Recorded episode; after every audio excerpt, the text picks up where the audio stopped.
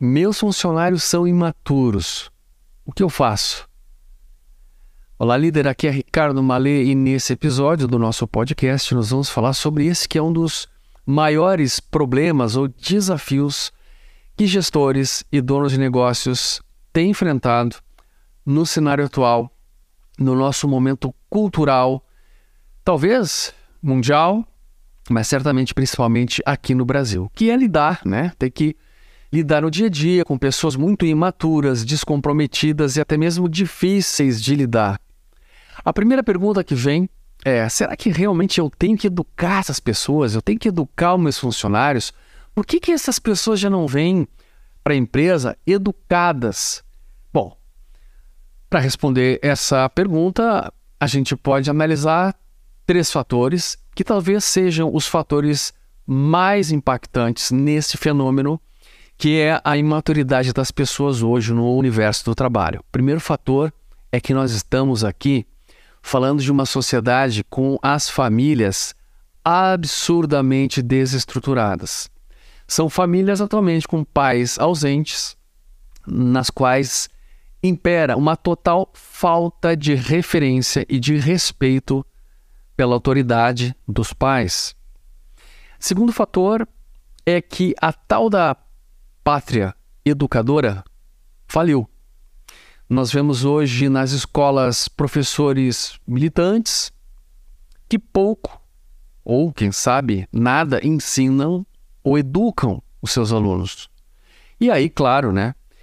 Nesse universo, onde os professores não são mais referência de conhecimento, onde o Google sabe mais, os alunos não respeitam seus próprios professores.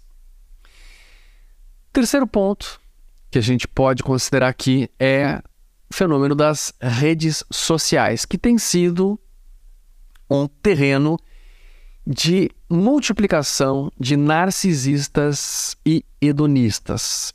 Influenciadores digitais que só mostram né, como suas vidas assim são perfeitas, são divertidas, são prazerosas. E, claro, seus seguidores eles querem é, cada vez mais sentir os inputs, né, desses estímulos, se tornam viciados nesse prazer imediato. Quais são as consequências deste cenário? A consequência principal é a imaturidade.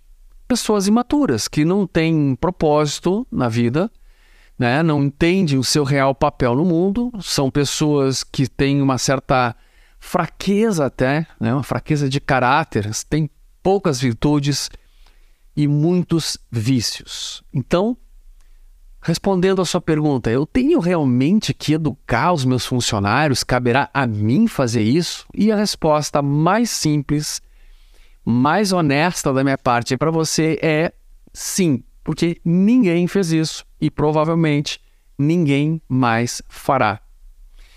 A questão é por onde começar? Como é que eu começo então esse processo de educar as pessoas, já que essa batata quente chegou no meu colo? Muitas coisas são importantes e é claro que um problema complexo não se resolve com uma única medida. Porém, eu quero sugerir para você uma medida bem básica, bem inicial, que é estabeleça uma hierarquia funcional na sua empresa.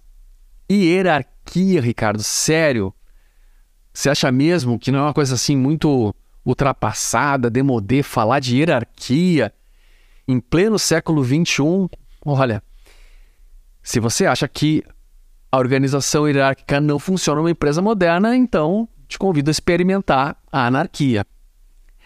Eu pergunto nos treinamentos, há mais de 10 anos, eu pergunto a seguinte questão aí para os meus é, mentorados e para os meus alunos: por que, que você acha que uma empresa precisa de líderes?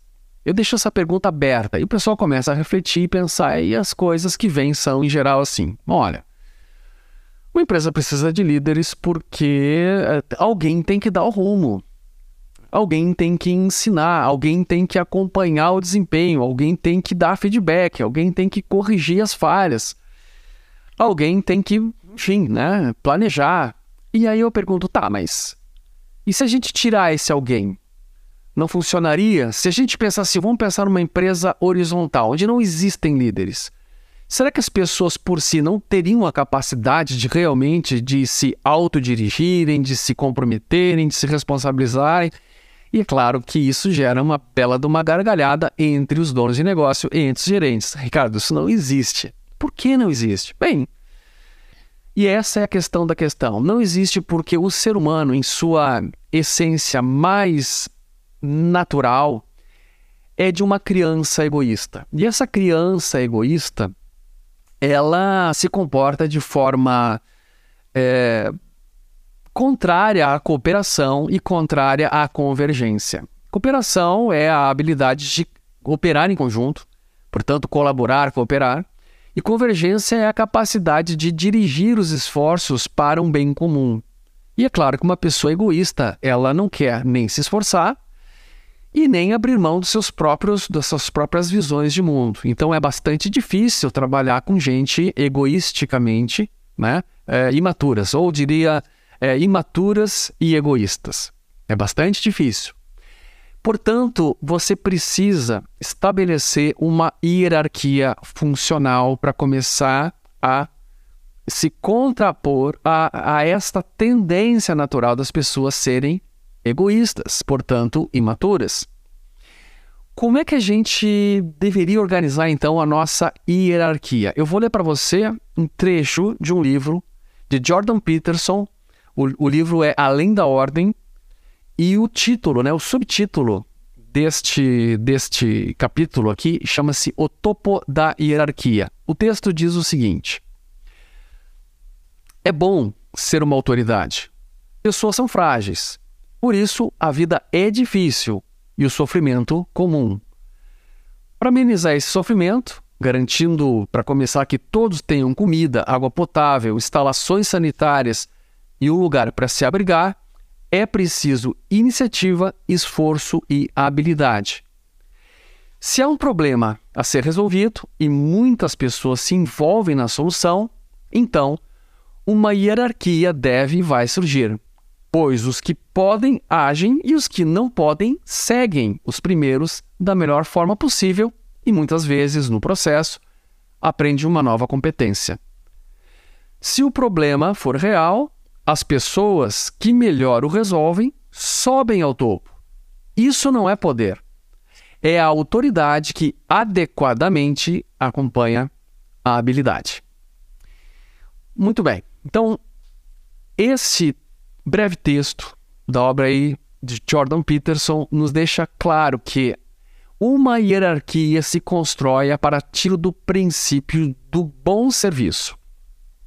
Aqueles que melhor servem aos interesses comuns serão aqueles que deverão subir naturalmente na hierarquia. Então, aqui trata-se de você entender que a sua hierarquia funcional ela deve se, se estabelecer com base numa meritocracia de valores e resultados.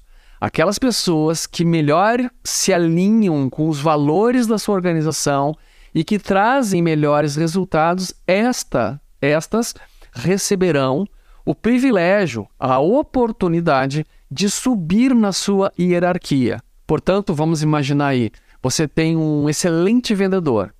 Ele é tecnicamente muito bom, mas além disso, ele é um colega, né, prestativo, é uma pessoa que tem bons valores, tem honestidade, serve, né, respeitosa com os colegas, respeitosa com os superiores hierárquicos, essa pessoa terá a oportunidade de crescer na, na hierarquia. É claro que no momento que você promove uma pessoa de um bom vendedor para, por exemplo, um gerente, essa pessoa volta a estaca zero, porque ela tinha competências em vendas, mas agora ela precisa desenvolver competências gerenciais. Então, isso a gente também precisa entender. Cada ascensão na hierarquia vai demandar novas habilidades, novas atitudes, novos conhecimentos, numa só palavra, vai demandar novas competências. E aí você usa a hierarquia como uma inspiração e estímulo ao crescimento das pessoas na sua organização. É como se você estivesse usando um princípio da gamificação, gamification. Isso é muito moderno, né? Então aproveita aí que as pessoas entram numa estrutura e elas querem, elas querem jogar o jogo, elas querem saber como ganhar o jogo. E que jogo é esse? É o jogo do crescimento pessoal e profissional. Quais são os ganhos que essa pessoa vai ter neste jogo de ascensão dentro da tua estrutura hierárquica? Um propósito mais elevado, virtudes, né, de caráter e competências pessoais e profissionais. Esse é o seu real papel como líder.